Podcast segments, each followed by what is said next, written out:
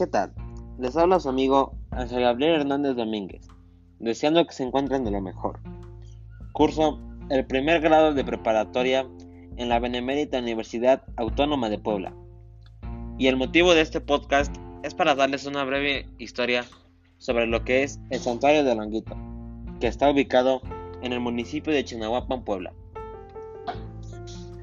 El Santuario de Longuito está dedicado a un pequeño hongo, en el que se encontró la imagen de un Cristo crucificado, y este fue descubierto por un campesino en 1880. Anteriormente se llamaba la Iglesia del Señor de la Salud, pero debido a este descubrimiento se le cambió el nombre. Actualmente recibe miles de turistas que quieren conocerlo y llevarse la foto del recuerdo. También, si se te dificulta verlo, hay una lupa que te puede ayudar a apreciarlo mejor. Como lo mencioné antes, es una breve historia, pero espero que sea muy útil para ti. Muchas gracias por tu atención.